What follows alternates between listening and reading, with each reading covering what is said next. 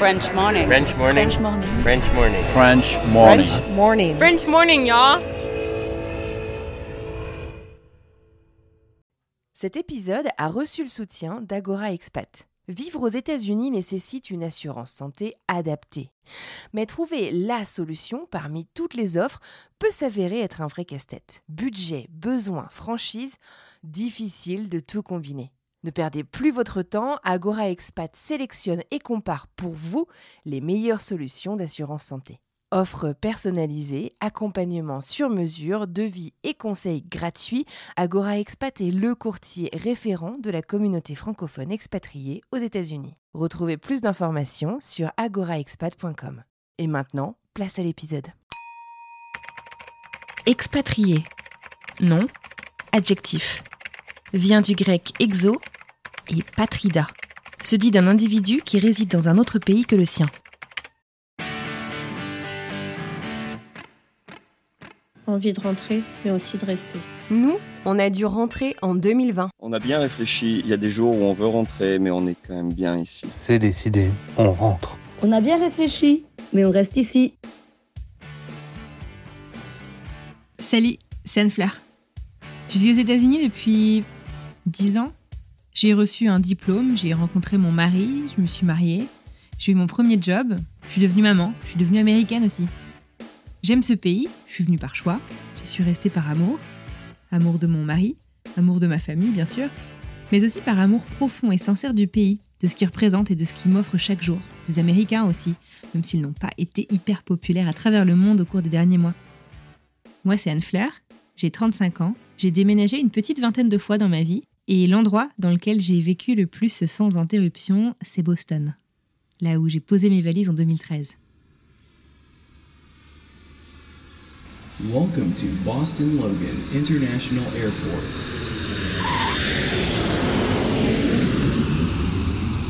Je vis aux États-Unis depuis un peu plus de 10 ans, et ici j'ai vécu toute ma vie d'adulte. Mes premiers jobs, mes premières démissions, je me suis même fait virer. J'ai créé une boîte, le burn-out, la maternité, bref, toute ma vie d'adulte.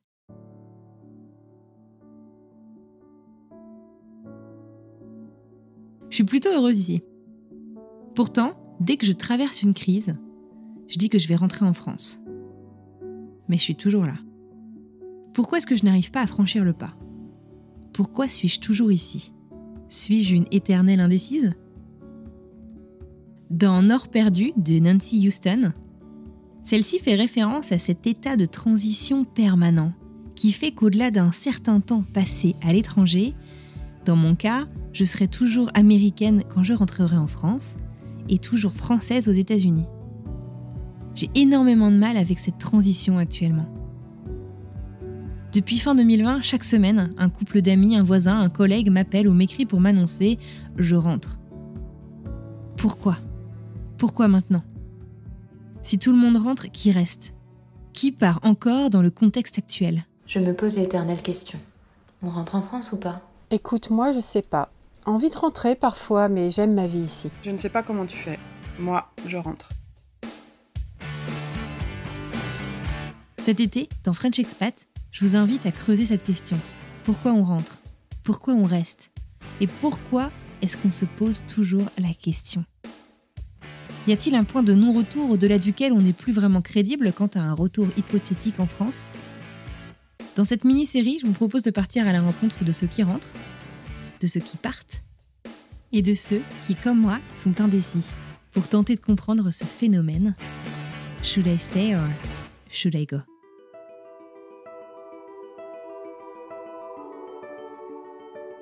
Je vous le disais, rentrer, j'y pense parfois.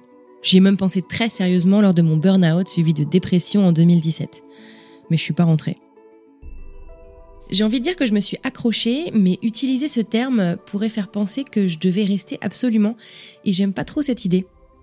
Je me souviens quand je suis arrivée aux États-Unis il y a 14 ans, pour mon stage ingénieur, beaucoup d'étudiants internationaux me demandaient T'es là pour combien de temps? Et je répondais fièrement un semestre. Au final, je suis restée plus longtemps, mais je comprenais pas vraiment pourquoi. Il me faisait sentir que je ne faisais que passer. C'était ma première fois loin de chez moi. Si longtemps, je parlais pas anglais, c'était une véritable aventure pour moi. En grandissant, j'ai déménagé de nombreuses fois aussi, tous les 3-4 ans environ. Et si plein d'enfants et d'ados détesteraient ce mode de vie, bah moi j'ai adoré. J'avais l'impression que c'était une chance, alors que les déménagements étaient en France. Hein. Je me disais qu'on allait découvrir un nouveau coin, une nouvelle région, de nouveaux amis, et je trouvais ça tout simplement génial. Je crois que partir n'a jamais été un Eldorado pour moi. Je me suis jamais dit que j'allais y trouver ce que je trouve pas ailleurs, que l'herbe allait y être plus verte ou quoi que ce soit d'autre. Cependant, il est indéniable que je m'y suis trouvée à l'étranger. Je m'y suis même découverte. En tout cas, le départ, pour moi, a toujours été motivé par la recherche de nouveautés, d'inconnus et d'aventures. Mais alors le retour? Eh ben, j'y pense. Depuis quelques années, sans jamais pour autant passer à l'action. Puis il y a quelques mois, alors que je prenais un café avec un couple d'amis et mon mari, nos enfants jouaient ensemble et ma copine Marion m'a prise à part. J'ai senti qu'elle voulait me dire quelque chose, mais qu'elle n'osait pas vraiment. Finalement, elle a lâché le morceau et elle m'a annoncé que elle et sa famille quittaient Boston dans quelques mois cet été pour rentrer en France. Et je saurais pas vraiment expliquer pourquoi, mais cette annonce a été un véritable choc pour moi.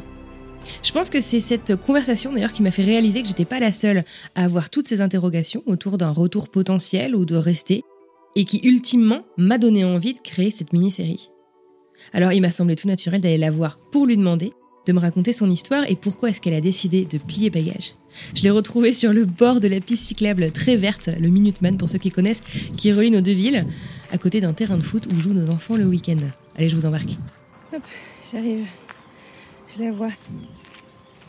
Donc je suis venue avec mon mari qui, avait, qui travaille pour une boîte française et qui a demandé s'il pouvait pas être muté aux États-Unis parce que ça nous intéressait. Et donc moi j'avais quitté mon travail pour, euh, pour venir ici avec lui. Et pourquoi ça vous intéressait de partir C'était les États-Unis en particulier ou l'étranger? Alors moi j'ai toujours été euh, fascinée par les États-Unis. Euh, j'ai eu la chance quand j'étais petite de, de voyager aux États-Unis avec, avec mes parents et on a toujours adoré ça. Ouais. Qu'est-ce que t'aimais à propos de ça, tu sais Tu te souviens? Bon, c'est aussi euh, le rêve américain, quoi. C'est ce qu'on voit dans les films, c'est ce qu'on voit à la télé.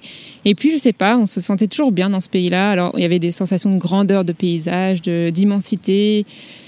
Et ça faisait rêver. Voilà. C'était quoi les séries américaines que tu regardais quand tu étais petite? Genre il y a Friends là qui devrait bientôt sortir au moment où euh, Non, ça j'ai pas trop regardé. J'ai regardé ah. Dawson par exemple. Ah, ouais. je sais pas, des petites sitcoms euh, mm. qui se passaient ici. Et puis aussi parce que j'avais fait, euh, moi j'avais toujours adoré aller à l'étranger et j'avais fait une année d'études en Irlande. Et puis bah, ça s'est pas passé exactement comme je pensais. et donc j'avais été un peu déçue de cette expatriation d'un an. Et je m'étais dit qu'il fallait pas que je reste euh, sur ce. C'est pas un échec, mais sur cette euh, expérience. Euh, tu avais un goût un peu amer Oui, voilà. Qu'est-ce qui, enfin, qu'est-ce qui t'avait pas plu? Qu'est-ce qui s'était passé? Bah, je travaillais énormément, donc j'ai pas eu beaucoup de contact avec l'extérieur, à part mes colocs irlandais et avec qui ça s'est pas bien passé. Ah ouais. Donc ça, c'était pas très l'auberge espagnole comme non, on a tous rêvé quand on était étudiant. Exactement. non, ça s'est pas passé comme ça. J'ai pas pu beaucoup voyager et puis la météo était horrible. C'est pas un mythe. C'est pas un mythe. Comment ça s'est passé du coup euh, l'arrivée? Ça ressemblait à quoi? Enfin tu vois genre euh, donc tu t'attendais, tu disais, tu avais peut-être des, des, préjugés pas super positifs euh, sur mm. sur la région. Et comment ça s'est passé l'arrivée? Est-ce que tu as eu des bonnes surprises à l'inverse? Bah écoute, quand on est arrivé, on est arrivé fin septembre on s'est pris euh, beaucoup de pluie, une météo horrible. Et je me suis dit, ah mince. Ah, pourtant, l'automne est beau généralement. Bah oui, mais je pas de bol. je pense que la première chose qu'on a fait, c'était aller dans des magasins pour acheter des manteaux. ah ouais, carrément. Ah ouais, d'accord, c'est dur. Mais en fait, après, ça s'est arrangé. Donc, euh, non, non, franchement, on a adoré. Euh, on a quand même assez vite fait des week-ends. T'es venue avec quel visa du coup, toi? Moi, L2. Mon mari était L1. Et alors L2, ça veut dire que tu peux travailler ou tu peux pas Je peux travailler, oui. D'accord. Il fallait faire une demande de ce qu'on appelle EAD, d'autorisation de travail, et qui a pris. Euh, que tu peux faire une fois, que une fois que tu es arrivé Oui. D'accord, ok. Et ça a pris combien de temps Donc on est arrivé fin septembre et je l'ai eu en avril, je crois. Ah ouais, la vache. Ouais. quand même. Mm. Ok. Comment t'as vécu cette attente Je n'ai pas du tout aimé. Ouais. Bah, en fait, j'ai toujours travaillé, je me suis toujours euh, débrouillée seule, on va dire. Et donc là, je dépendais complètement de mon mari au niveau financier et j'ai pas trop aimé ça. Même s'il n'y avait pas de soucis, on était d'accord là-dessus, mais pas habituée à ça. Je trouve que c'était long. Et le fait de ne pas savoir, parce qu'on n'avait pas de nouvelles de, l'immigration, euh, du coup, tu te dis que ça peut toujours arriver d'un moment à l'autre. Tu fais pas trop de projets. Tu fais pas de projets, euh, tu te prépares à faire tes entretiens, etc. Et puis, ben, en fait, bah, ça n'arrive pas. Donc, c'est un peu long. D'accord. Alors, comment euh, se sont passées ces, six années euh, à Boston? Très bien. Euh, on a fait beaucoup de choses. Donc j'ai eu deux jobs. J'ai mon premier job qui a commencé donc en juin quand on est arrivé. Mhm. Ça, je suis restée un an et demi. Après j'ai changé. Et là je suis dans la même boîte depuis trois ans. Et non, ça se passe bien. On aime beaucoup la vie ici. Le, le cadre de vie est vraiment sympa. Bon, voilà pour le contexte du départ de France, de Marion et de son chéri à l'époque. Mais alors, j'aimerais bien revenir avec elle directement sur euh, cette fameuse conversation dont je vous parlais à l'instant. Là, aujourd'hui, du coup, tu me disais que vous, avez décidé de rentrer. Euh, a priori, vous rentrez cet été, à la fin de l'été. Oui. Je me souviens, en fait, quand tu me l'as annoncé, qu'on prenait un petit café, euh, où on allait euh, promener les petits. Oui. Et j'ai été terriblement jalouse quand tu m'as dit que vous avez décidé de rentrer. Mais j'ai senti en fait, que c'était même presque timide de me le dire que vous alliez rentrer. Tu te souviens? Oui, mais parce que c'est une décision difficile. Enfin, ça a été difficile pour nous. De le verbaliser? Déjà, de... D'arriver à cette décision? Oui, d'arriver à cette décision. Et de, même une fois que bon, c'est quasiment en cours, de se dire oh là là, on va rentrer. C'est vrai quoi. Oui, voilà, c'est ça. On le fait vraiment? On le fait vraiment? Comment ça s'est passé du coup cette décision? Elle remonte pas en fait à si récemment, si? Non, elle remonte à, je dirais, euh, peut-être fin 2019. On s'est posé des questions. Enfin, on se posait quand même des questions bien avant, mais euh, des questions sérieuses, on va dire euh, peut-être fin, fin 2019. Mhm. bah parce qu'on a un petit garçon, du coup il voit très peu sa famille, enfin Mhm. notre famille qui est nos deux familles sont en France. Euh, donc ça, c'est difficile. Il y a aussi au niveau euh, côté boulot. Aux États-Unis, on n'a pas la même stabilité de travail qu'en France. Et ça, parfois, ça peut peser. Je sais pas, dans mon travail, il y a eu un gros plan de licenciement. Et du jour au lendemain, il y a énormément de personnes qui sont parties. Là, Mhm. ça fait un petit, euh, un petit rappel à l'ordre en se disant, oulala, Ouais, ça peut pourrait m'arriver. oui, euh, et puis aussi qu'il n'y a pas beaucoup de, de vacances. Mais j'adore en fait découvrir des nouveaux endroits. euh, c'est un peu l'aventure, j'aime bien ça. Ayant été six ans ici, bah, je découvre un peu moins. C'est-à-dire que la Nouvelle-Angleterre, je connais très bien, on adore. Mhm. Mais ça y est, on connaît bien. Et malheureusement, on n'a pas assez de, de vacances pour aller découvrir un peu plus loin. Et quand on a des vacances, bah, on rentre souvent en France. Ce que j'allais dire aussi, on est un peu. euh, Je me souviens, tu vois, de ma toute première arrivée aux États-Unis en 2007. Euh, je faisais un stage, donc euh, rien à voir, et j'avais rencontré un, un Français qui, et ça me paraissait fou à l'époque, il disait oui, euh, moi j'en ai marre euh, d'avoir à rentrer, euh, il était là depuis quelques années, d'avoir à rentrer en fait en France dès que j'ai des vacances, j'ai l'impression d'être pris en otage en fait par mes racines, parce que du coup dès que j'ai plus d'une semaine de vacances, il faut absolument que je rentre voir toute la famille. Bah, donc maintenant je ça. dis non. Et je trouvais ça hyper cruel en fait à l'époque, Mm. parce que je dis bah quand même, t'as ta famille, machin, enfin, bon, moi j'avais 20 ans quoi. Et en fait maintenant c'est vrai que tu te dis c'est hyper difficile comme choix à faire, mais euh, est-ce que je suis venue ici juste pour vivre mon quotidien ou est-ce que j'ai aussi envie de découvrir plus? Bah, Et tu peux pas découvrir les États-Unis en, en plein week-end. Enfin, tu peux, mais c'est pas, Pas- pas très pas pareil quoi. Mm. Ouais, voilà. Oui, alors moi j'avais toujours aimé quand même rentrer en France euh, en vacances. Souvent on est rentré pour des événements familiaux.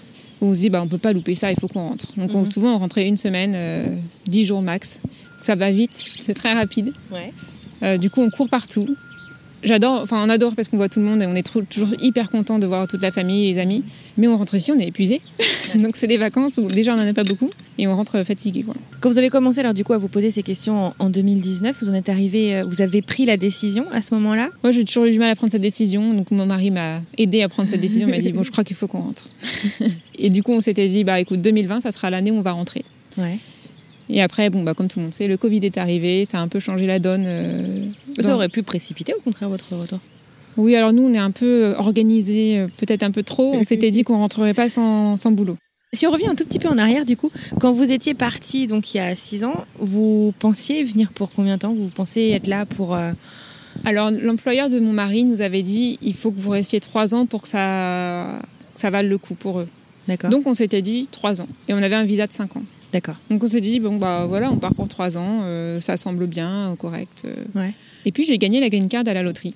Truc de ouf. Oui. Alors, je m'y attendais pas. ça a été un peu le parcours du combattant, mais, euh, mais on l'a eu. Ouais. Et bah, du coup, ça, ça change un peu la donne.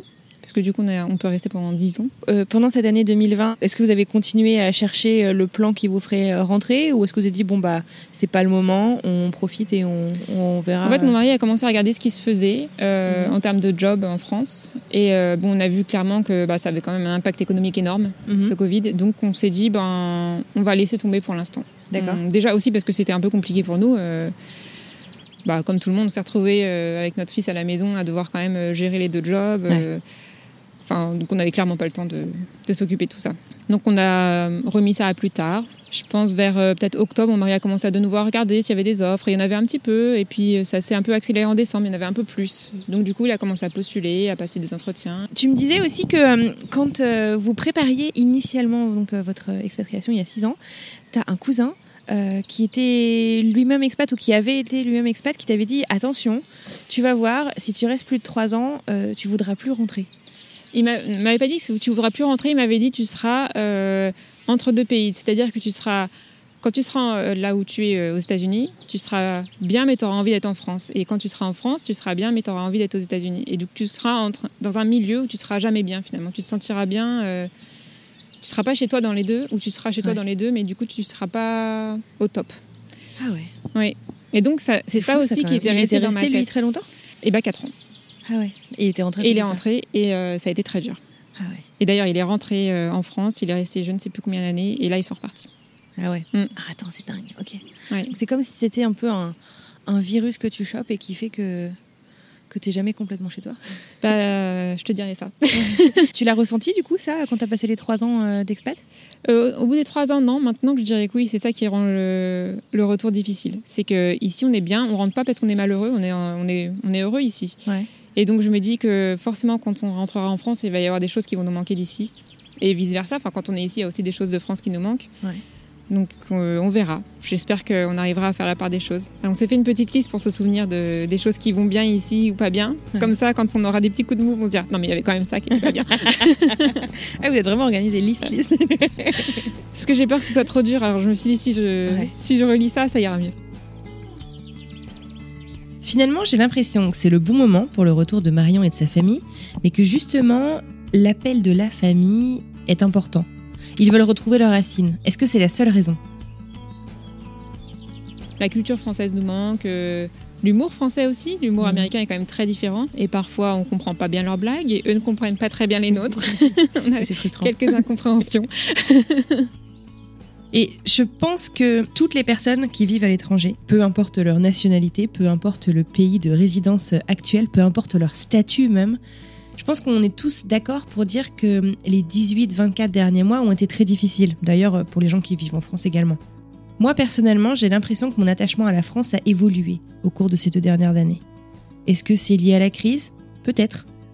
J'ai posé la question à Marion. Quand on traverse, je pense, des. des- Enfin, j'ai l'impression, tu vois, quand on traverse des crises en étant, euh, bah, par exemple, français de l'étranger, je sais pas toi, mais moi, euh, en novembre 2015, je me suis sentie très, très, très française. C'était juste au moment où vous arriviez, Oui, vous. juste au moment où est arrivé, oui. Euh, et euh, je me demande, en fait, du coup, tu vois, genre, les 12, 18 derniers mois qui ont été quand même difficiles avec la pandémie, est-ce que tu as senti, toi, justement, ton attachement à la France changer ou tu as ton, ton identité en tant qu'expat? Oui, ça a un peu changé, je suis d'accord. Bah, Après, on le voyait de l'extérieur, ce qui se passait en France. Du coup, euh, on dépend toujours des médias, donc ça, Mhm. savoir si c'est. Tu sais que tu as un angle de Voilà, vision un- en particulier. Ouais. J'étais pas toujours d'accord avec ce qui se faisait en France et du coup, je me sentais plus proche de ce qui se passait aux États-Unis, en tout cas euh, chez nous dans le Massachusetts. Oui, c'est ça aussi. hein, parce Oui. que beaucoup de gens qui disent Mais c'était n'importe quoi avec Trump. Oui, Oui, mais pas partout. le gouverneur, en fait, c'est. Oui, chaque gouverneur chaque peut État. faire un peu ce qu'il veut dans son Ouais, État. Donc, du coup, ça change euh, quand même les choses. Est-ce que du coup, tu appréhendes le retour par rapport à ça? Oui, j'apprends beaucoup le retour par rapport à ça. Parce que je vois bien. euh, Bon, c'est un peu la mentalité française. hein. On- Mhm. La mentalité américaine est aussi très différente et je suis pas toujours d'accord avec tout, mais ça a l'air quand même assez compliqué en France. Indépendamment de la pandémie, pourquoi est-ce que euh, cette décision est si difficile à prendre? Tu vois, quand on arrive, pourquoi c'est si difficile de dire combien de temps on va rester ou si on va rester? Et pourquoi une fois qu'on est là, qu'on est installé, c'est si difficile de dire je sais pas si euh, je suis là pour 10 ans, je sais pas si je suis là pour 6 mois. Tu vois, co- comment t'expliques en fait cette, euh, cet état d'entre-deux euh, Est-ce qu'on est en transition en fait toute notre vie? C'est un peu ce que disait ton cousin. je pense qu'on est un peu en transition toute notre vie et euh, on est prêt à changer. Enfin, c'est-à-dire qu'ici, on s'est installé, on a un appartement. J'ai toujours l'impression d'être là en provisoire. Quand j'étais à Paris, euh, c'était pareil. J'avais l'impression que c'était pas là où, de toute façon, je serais pour toujours. Donc, on est en transition. Pourquoi? Qu'est-ce qui t'empêche de te dire que tu es chez toi, Ici, par exemple peut-être parce que j'ai pas ma famille juste à côté et que j'ai été habituée à la voir quand même assez proche euh, toujours. Peut-être aussi cette- histoire de stabilité de l'emploi où je me dis du jour au lendemain, je peux tout d'un coup ne plus avoir d'emploi et ça, ça change quand même beaucoup de choses. Mhm. C'est dur comme question. C'est un peu tout l'objet du podcast, hein, je, je sais pas. Je n'ai pas cette réponse. Peut-être que ça sera pareil quand on rentrera. Peut-être que on saura pas non plus. C'est vrai, dans les entretiens, quand tu fais euh, des entretiens pour un emploi, ils demandent toujours vous voyez où dans 10 ans? Moi, ça a toujours été mon problème. Je, je me dis, on sait rien. Au fond de moi, je ne sais pas. Ouais, non, c'est ça, exactement. Je sais même pas de quoi j'ai envie, à cause de ça Ouais. t'aspires. C'est difficile hein, comme Ouais. question. Parce qu'en plus, 10 ans, c'est loin. Mais c'est ça. Et du coup, bah vas-y, parlons-en.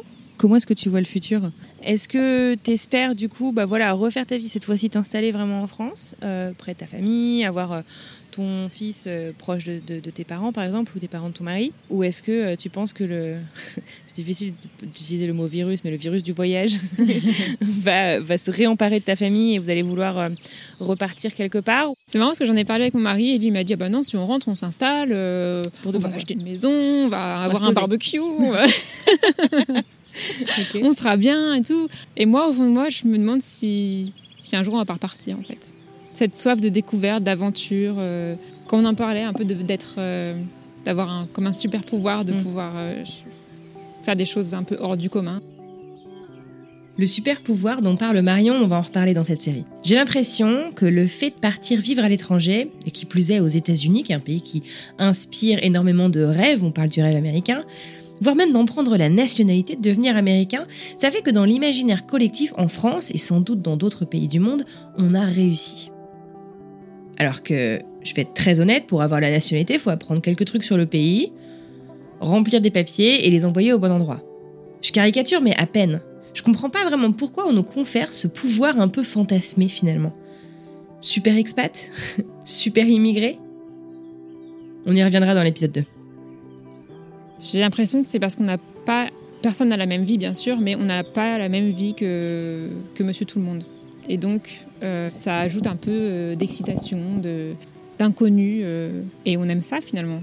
C'est un truc qui, qui grandit en nous, qu'on aime beaucoup. Et c'est aussi pour ça qu'on. Ça fait partie des raisons pour lesquelles on rentre aussi. C'est qu'ici, peut-être que maintenant, ça fait six ans qu'on est là, on a, ça nous manque un peu ce, ce petit côté d'excitation. de changement. dans voilà. la découverte tous les Ouais. jours. Alors je me dis peut-être que quand on va rentrer, peut-être, je sais pas, moi, 6, 7, 8 ans, et, et peut-être qu'on va être là, oh, bah, peut-être qu'on ferait bien autre chose. je sais pas. Du coup, quand, par exemple, quand je suis venue ici aux États-Unis, je me disais, au pire, ça se passe pas bien, je regrette, je rentre en France. C'est mon pays, c'est chez moi, je, je peux toujours revenir. Là, on est dans l'autre sens, je rentre en France. Et si jamais je regrette ou, ou finalement je me dis ah non, non, non, mais j'aurais dû rester là-bas, et ben je peux plus revenir. J'ai plus de filet euh, Ouais, de sécurité. un de peu, sécurité, euh, ouais. filet de sécurité. Mm. Disons que c'est une décision, on peut pas tellement revenir en arrière. C'est y a toujours des ouais. options. Et... Bien sûr.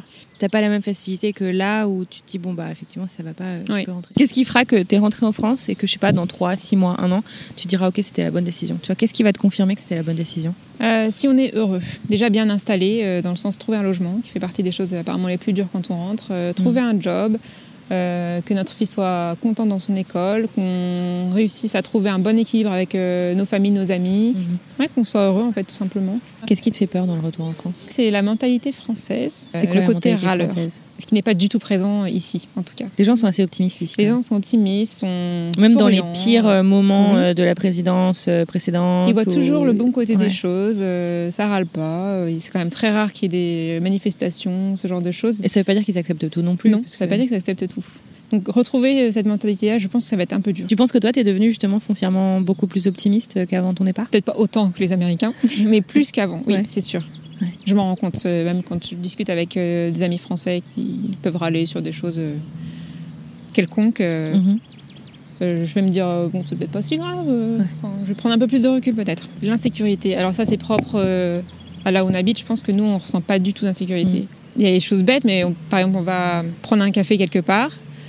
Les gens laissent leur ordinateur sur la table, euh, laissent leur téléphone, ils vont aux toilettes. Et moi, je me dis, euh, Ah, c'est vrai. Moi, je demande toujours à quelqu'un de regarder, mes gens me regardent. moi aussi, mais en- moi aussi, je demande ça et les gens me disent, euh, comme si j'allais aller partir super loin. Non, je vais juste aux toilettes. C'est vrai. Et euh, ce sentiment d'insécurité, je le retrouve à chaque fois qu'on rentre en France en vacances, euh, parce qu'à chaque fois on arrive à Paris. Mm. Et je suis dans le métro et j'ai pris la mauvaise habitude ici de mettre mon téléphone dans la poche arrière de jean. Et quand je suis en France dans le métro, je suis avec mon sac à main comme une grand-mère et je suis là, trop regardez partout, on va me voler mes affaires. ah oui, le paraître. Ici, j'ai l'impression qu'on n'est pas jugé. euh, D'ailleurs, on voit des gens en pyjama dans la rue. Alors nous, on les juge toujours un petit peu. On se dit, oh, t'as vu, ils sont en pyjama.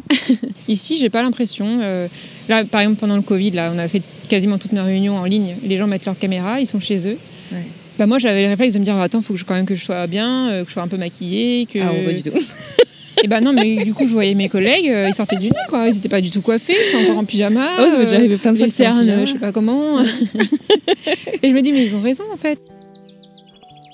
Au moment où j'enregistre ces quelques mots, Marion et sa famille se sont envolés pour la France et ont enclenché leur grand retour dans le Grand Ouest français. J'ai aussi trouvé hyper intéressante cette réflexion de son cousin, à savoir de ne plus savoir qui on est, ou du moins de ne plus être le fruit d'une unique culture après quelques années à l'étranger. Je me sens souvent, effectivement, comme l'américaine du coin quand je vis en France, et profondément française lorsque je suis chez moi, aux États-Unis. Marion, je te souhaite un excellent retour et vraiment que vous trouviez ce que vous êtes venu chercher ou plutôt retrouver en France. Alors Marion l'a dit elle-même, son envie de retour ne date pas de la pandémie mais d'un peu avant. Il n'empêche que j'ai l'impression que la question d'un hypothétique retour est de plus en plus présente depuis 18 mois dans la communauté des Français de l'étranger. Alors, je suis allée poser quelques questions à Arnaud Maintré, qui est le consul général de France à Boston pour la Nouvelle-Angleterre. Je vous amène avec moi. Il est presque 17h30, j'ai rendez-vous avec le consul général de France. Je pense que ça va être intéressant d'avoir euh, cette composante euh, double euh, de son expérience personnelle, mais aussi de ce qu'il observe en fait auprès des administrés bah, donc de la, je crois que c'est la deuxième circonscription Boston.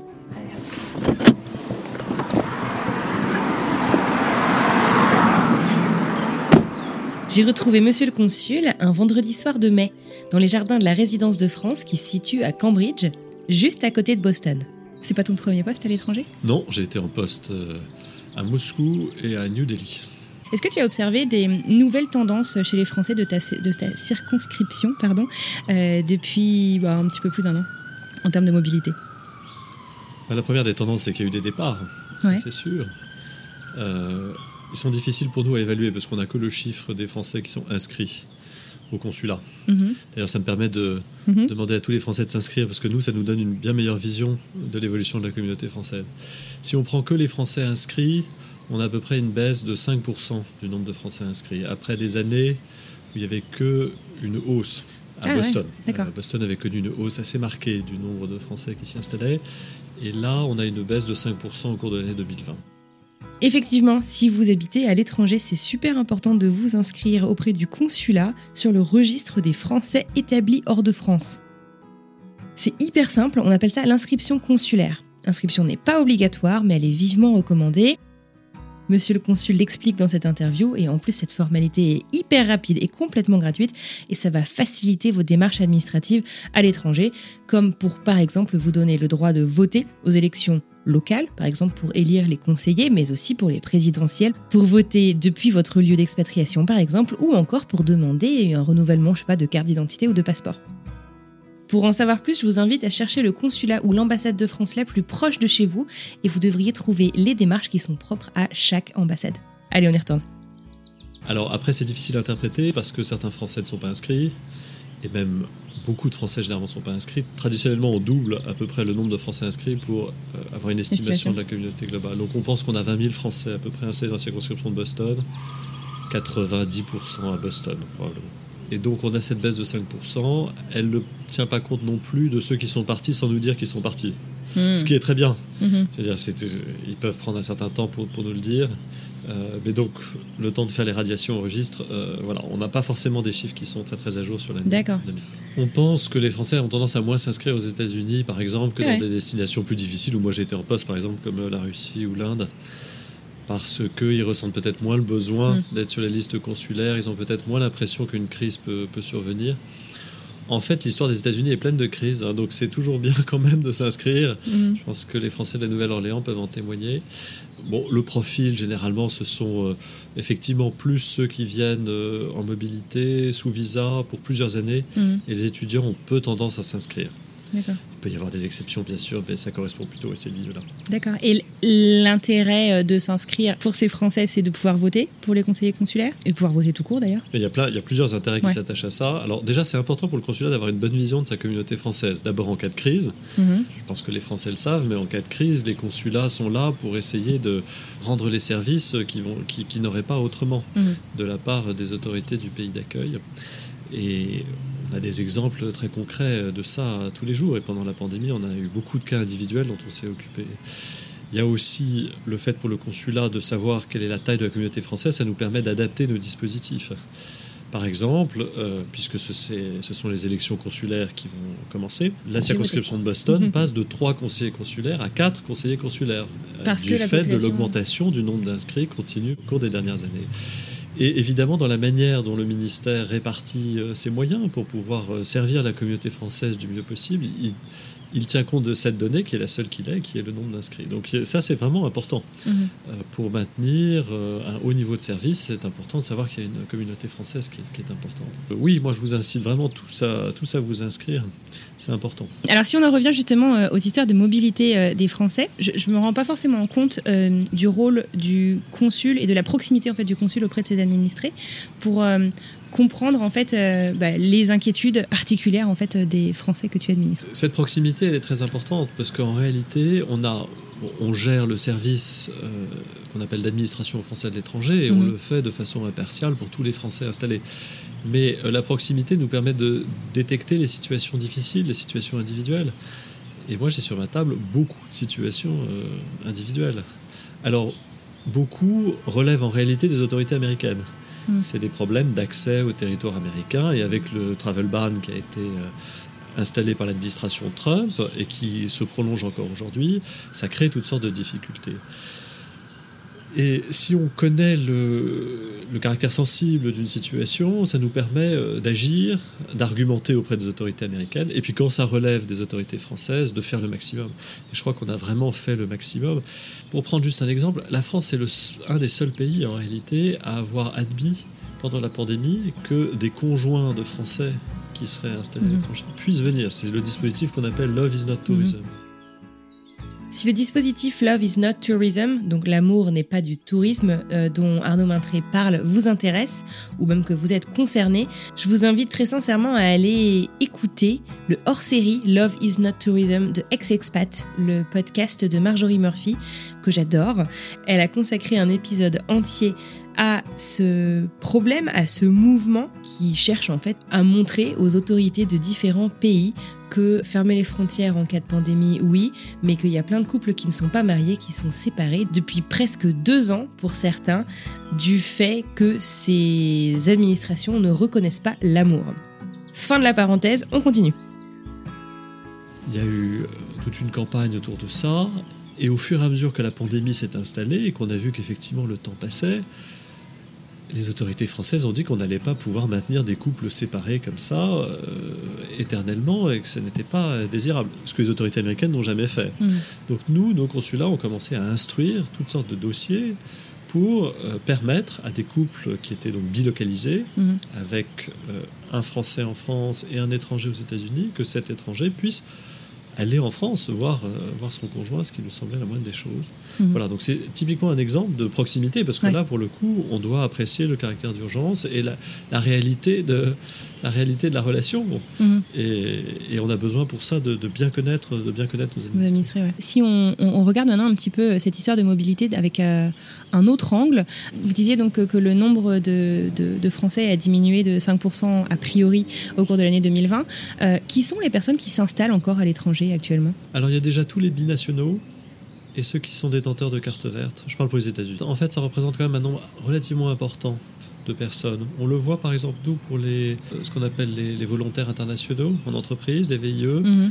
Euh, on en a un certain nombre qu'on arrive à faire venir aux États-Unis parce qu'ils ont en fait soit une carte verte, soit un passeport américain qui leur vient de leur histoire euh, personnelle, de séjours précédents aux États-Unis ou, ou, de la situation de leurs parents quand ils sont nés.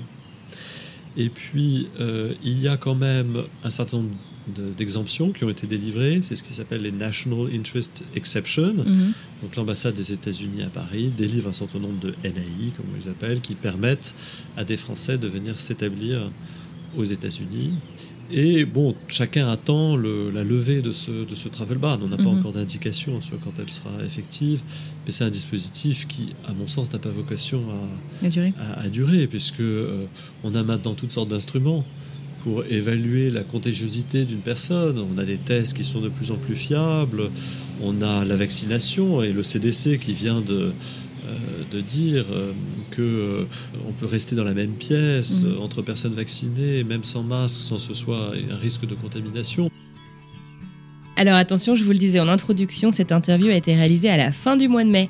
Le variant Delta était à peine un sujet et clairement on n'avait pas les mêmes chiffres de contagiosité que l'on a aujourd'hui au moment où j'enregistre ces quelques lignes. Il me semblait important de préciser le contexte de cette interview. Donc maintenant ça devient difficile d'expliquer pourquoi Mhm. on bloque des Français euh, ou des Européens en général, parce que ça concerne toute l'Europe, hein, toute l'Europe plus le Royaume-Uni. Donc ça fait quand même euh, tous les flux transatlantiques qui sont impactés par ça. En termes d'entreprise, j'imagine que ça faisait partie en tout cas d'un- d'un- d'une sacrée masse, puisque Boston est une, une région très dynamique euh, économiquement. Le consulat avait sorti une, une carte il y a quelques mois qui montrait le nombre de groupes français qui étaient installés, ne serait-ce que dans le Massachusetts ou en, Nouvelle-Angleterre, je sais plus. Est-ce que vous, vous voyez, alors bien sûr, il y a cette difficulté euh, euh, d'immigration purement administrative, mais est-ce que vous voyez quand même encore du coup des entrepreneurs qui arrivent à suivre un, rêve américain aux États-Unis, pas forcément, mais à, bah, à venir en fait, voilà, continuer leur aventure entrepreneuriale en Amérique du Nord, aux États-Unis? Oui, j'ai vu des cas, j'ai vu des cas. Et sur les entrepreneurs, c'est plutôt en fait ceux qui viennent sous visa dans le cadre d'une mobi- mobilité inter-entreprise, Mhm. intra-entreprise. C'est plutôt ces profils-là qui sont impactés par la situation actuelle. Il se trouve que c'est pas encore très sensible parce que euh, la plupart de ces familles viennent s'installer généralement en septembre. Mhm. Les groupes s'arrangent pour que euh, les mobilités correspondent avec la scolarité des enfants, ce qui paraît quand même une bonne chose. Et donc la vraie question, ça va être l'installation des familles en septembre. Mhm. Donc on est très vigilant là-dessus. Ça dépend des autorités américaines, bien sûr, mais on- à chaque occasion, on leur explique qu'il y a là un sujet important. Je pense que c'est un sujet important dans les deux sens. Euh, pour les Français qui doivent s'installer, quand on a un projet d'expatriation et que tout à coup on est bloqué, c'est euh, une situation personnelle extrêmement difficile.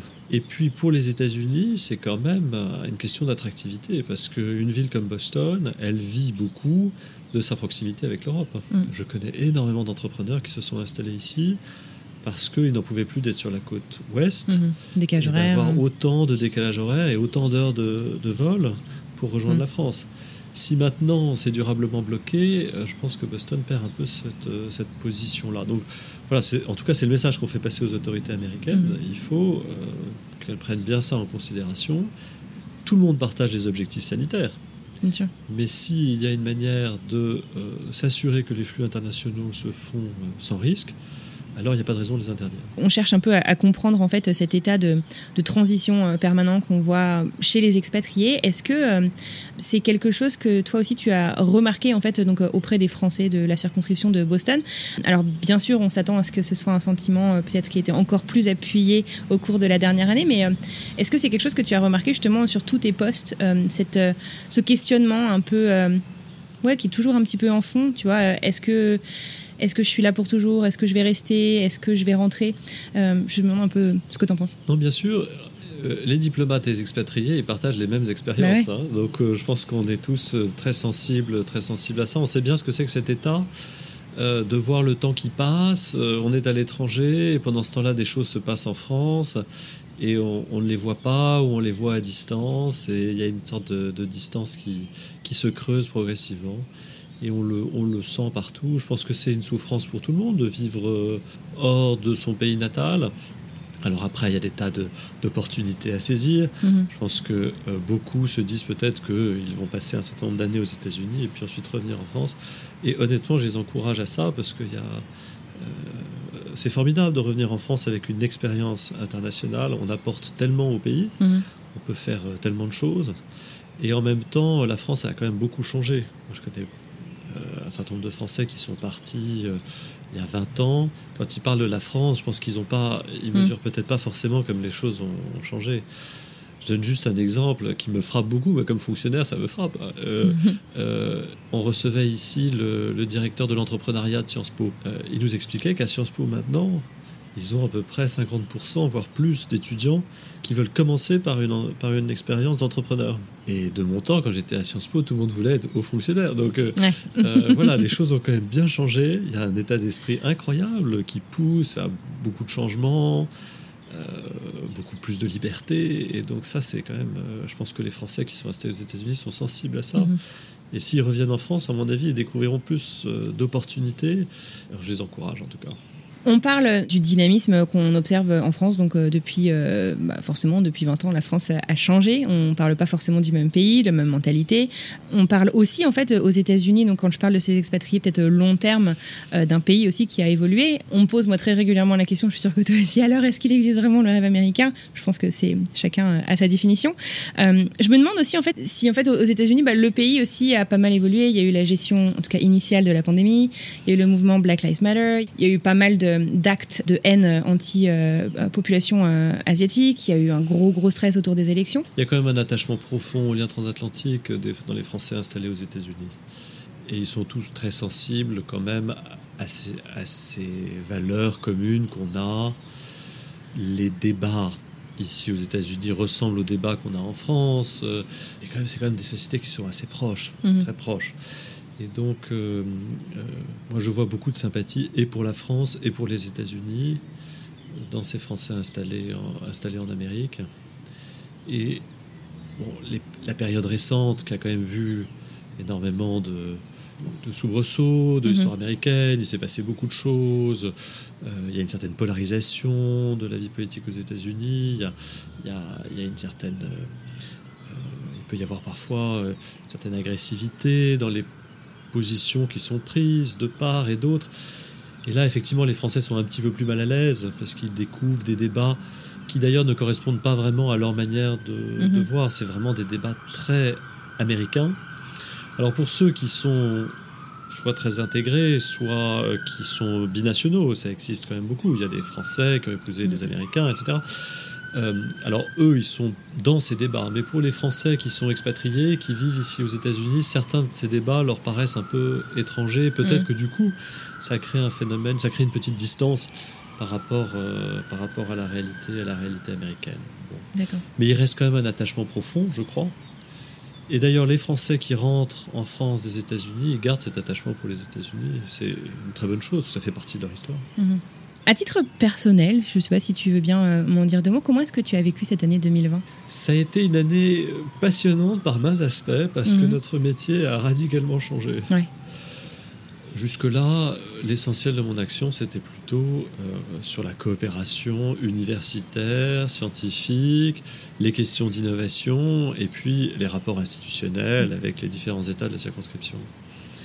Et tout à coup, les questions consulaires ont vraiment pris euh, la première place et on s'est retrouvé submergé, enfin il n'y a pas d'autre mot, euh, par tous ces dossiers, toutes ces situations personnelles difficiles euh, sur lesquelles on a essayé de trouver, trouver des réponses. Et donc pour mon équipe, on ne se rend pas compte, mais tout à coup tout le monde s'est mis à faire euh, de la réponse téléphonique, de la Mm. réponse mail, pour essayer d'apporter les éléments les plus précis possibles. Évidemment, ce qui est toujours un peu délicat pour nous, c'est que le consulat fait en sorte de toujours fournir des informations totalement vérifiées. Mhm. Parce qu'on ne veut absolument pas fournir une information qui pourrait ensuite euh, ne pas être parfaitement exacte et donc perturber les, les, les Français expatriés qui n'en ont pas besoin dans ce genre de, de crise. Mhm. Donc parfois on n'a pas de réponse. Et on nous pose des questions, on ne sait pas encore comment sera le dispositif. Je pense que le consulat le dit avec euh, vraiment franchise. Quand on Mhm. ne sait pas, on ne sait pas. Mais on s'engage à toujours donner l'information la plus à jour possible. Et dès qu'on sait, on le met sur nos sites, sur nos réseaux sociaux. Et il y a maintenant une circulation de l'information qui est quand même bien meilleure grâce à tous ces réseaux sociaux qu'on Mhm. a. Euh, Je crois qu'on touche quand même pas mal euh, toute la communauté. Voilà. C'était une année passionnante aussi parce que euh, il n'y avait pas que les questions consulaires, il y avait quand même une, une- une intrication d'ailleurs entre les, les questions consulaires et les questions économiques. Euh, parce que surtout Boston, qui est quand même un hub euh, pour la santé mondiale, Mhm. du coup le consulat s'est retrouvé à établir les liens avec euh, les boîtes de pharma, les, les biotech, qui travaillaient sur des aspects totalement nouveaux et qui se sont révélés cruciaux dans la pandémie. Les tests d'abord, les masques, les vaccins, Mm. parce que à certains moments il y avait des pénuries de certains médicaments essentiels pour le traitement des malades en France ou dans d'autres pays. Mhm. Et donc le fait de pouvoir établir des contacts, utiliser nos contacts euh, établis de longue date avec euh, ces groupes, bah, nous ont permis parfois de- d'expliquer telle ou telle situation en France et, d'obtenir euh, pour nos concitoyens plus de livraisons, une meilleure connaissance du calendrier, de la fiabilité des tests, autant de questions qui étaient vraiment cruciales. Mhm. Voilà. Les, les 12-18 derniers mois ont impacté ta vision du futur. J'ai l'impression que tu es quand même assez optimiste sur, euh, sur la suite. Très optimiste. Je trouve, ce que je trouve incroyable, c'est quand même les, les progrès que la science a accomplis. Mhm. Euh, c'est hallucinant de voir euh, comme l'humanité a été capable de trouver rapidement une réponse à une pandémie qui l'affligeait. Donc je pense que ça, c'est un motif d'optimisme. Et puis, il y a quand même une phase passionnante qui s'ouvre. La France a, a eu un rôle quand même assez remarquable pour, en créant ces initiatives, pour partager les vaccins, l'initiative COVAX. C'est quand même au départ des pays comme la France qui l'ont porté. Mhm. Les États-Unis l'ont rejoint, ce qui est formidable. Euh, ils ont fait des annonces de livraison de vaccins qui, euh, qui du coup rejoignent celles que l'Europe avait faites. Et donc euh, là, il y a cette période passionnante qui s'ouvre, qui est donc passé le défi qui était la vaccination de masse dans nos pays. C'est l'ouverture, la vaccination des autres pays. Je vois, moi, moi, j'ai été en poste en Inde et donc je suis particulièrement sensible à la situation euh, à New Delhi en particulier, en Inde en général. Et je pense que c'est passionnant, ça doit être passionnant de travailler euh, sur euh, comment est-ce qu'on peut aider l'Inde en grand partenaire de l'Inde. Je veux dire, Mhm. et les États-Unis et la France sont des grands partenaires de l'Inde. Ouais. Pour finir, Arnaud, je te demanderais bien une petite question personnelle. En fait, Euh, ça fait combien de temps là du coup que tu es expatrié entre ces trois différents postes? C'était trois postes de trois ans? Ça va faire une dizaine d'années à peu près Ouais. au total. Et comment est-ce que euh, tu envisages euh, le futur de ta famille d'un point de vue mobilité? Bien sûr, je pense que les expatriations, c'est une richesse pour la famille et c'est en même temps une contrainte. Bon, c'est pas très original de dire ça, mais on le constate pour tout le monde. Une richesse parce que ça crée quand même une ouverture d'esprit. Mhm. Je pense que c'est fondamental d'aller regarder à l'étranger ce qui se passe. Ça doit faire partie tout le temps des réflexes, quelle que soit la situation. Et c'est curieux parce qu'en France, la- l'attitude vis-à-vis de ça a un peu changé au cours du temps. Dans les années 90, on parlait constamment de benchmarking, années 90-2000, et puis après, on a commencé un peu à regarder les choses euh, de façon hexagonale. Je crois que c'est dommage, il faut toujours regarder ce qui se passe à l'étranger. Tous les pays le font. Il faut importer les bonnes pratiques, les bonnes pratiques chez nous. Bref, pour les familles, je pense que c'est un enrichissement parce qu'ils vont développer très vite cette attitude consistant à regarder, à observer. Mhm. Après, c'est bien sûr une contrainte, mais ça, je pense qu'on est avec les expatriés, euh, c'est une contrainte que nous, que nous connaissons euh, tous, parce que pour les enfants, le retour à Paris est toujours compliqué, à Paris ou ailleurs en Mhm. France, il est toujours compliqué, la scolarisation est compliquée. Donc, au final, 5% de Français en moins dans la circonscription de Boston comparé à avant la pandémie. C'est beaucoup quand même. Surtout quand on sait que ce chiffre n'a jamais cessé d'augmenter aux États-Unis depuis une vingtaine d'années. Et vous aurez bien enregistré que ces chiffres pourraient être encore plus précis si nous prenions, nous, Français de l'étranger, tous 5 à 10 minutes pour nous inscrire sur les registres. Souvenez-vous, direction le consulat ou l'ambassade le plus proche de chez vous pour avoir toutes les infos sur la procédure. Alors où est-ce qu'on en est au final? Pas mal de gens semblent partir depuis la pandémie, donc l'appel des familles, les rapatriements économiques, financiers, les problèmes de renouvellement de visa, bref, il y a plein de raisons. J'ai trouvé aussi hyper intéressant que Arnaud Maintré mentionne que la France que nous avons quittée n'est pas forcément la France que nous retrouverons. Ça paraît évident dit comme ça, mais finalement, ça l'est pas tant que ça. Comme tout, les choses évoluent. Et du coup, ce qu'on aimerait tant qu'il existe en France, et peut-être qui nous retient, bah peut-être que ça existe depuis qu'on est parti. Et à l'inverse, des choses que l'on aime tant ne sont peut-être plus. Et puis de toute manière, ça me fait penser toujours à la remarque du cousin de Marion qu'elle nous évoquait Qui sommes-nous Et qui serons-nous pendant ce retour, si on décide de le faire? Ou qui serons-nous dans cette vie future, dans une future expatriation Ou dans notre vie actuelle? Quelle est notre identité? Alors oui, on a pris une tangente ici. On s'est surtout concentré dans cette deuxième partie de l'épisode sur les retours ou non liés à la pandémie et aux États-Unis, car c'est le territoire du consul. On va pas s'y limiter dans cette série. Cependant, ce serait quand même se mentir de penser qu'on peut parler du questionnement par lequel on passe quand on cherche ses racines ou s'installer, sans faire référence à la pandémie qui a quand même rebattu les cartes pour bon nombre d'entre nous. La semaine prochaine, on continue notre plongée dans les méandres des questionnements des expats et émigrants français de l'étranger, et plus spécifiquement, on va essayer de comprendre les différentes raisons de ce questionnement, de ce retour. Je vais m'entretenir avec plusieurs personnes parties de France parmi lesquels certains anciens ou anciennes invités, je ne vous spoil pas de qui il s'agit, ainsi qu'avec Valérie Bohin, qui est journaliste et qui a créé le podcast Ciao Paris, qui aide les Parisiens à quitter la ville. Et ensemble, vous verrez qu'on trouve bien des parallèles entre les deux aventures de vie. J'ai également eu le plaisir de discuter avec une coach en expatriation qui va partager des conseils très concrets pour passer ou non à l'action et pour savoir si on est prêt à le faire, ainsi qu'avec Béatrice Lédier qui est conseillère nouvellement élue des Français de l'étranger basée à Washington DC. On continue la conversation sur les réseaux sociaux et sur Tumult en attendant, et rendez-vous mardi prochain pour l'épisode 2 de Should I Stay or Should I Go? Belle semaine et à mardi.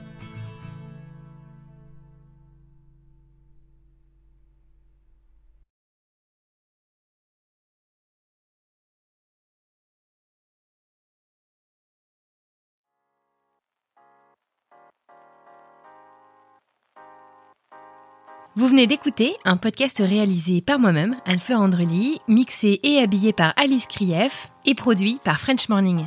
French Expat n'est pas le seul podcast de French Morning. Pour retrouver tous les podcasts du groupe, rendez-vous sur frenchmorning.com slash podcast. À bientôt!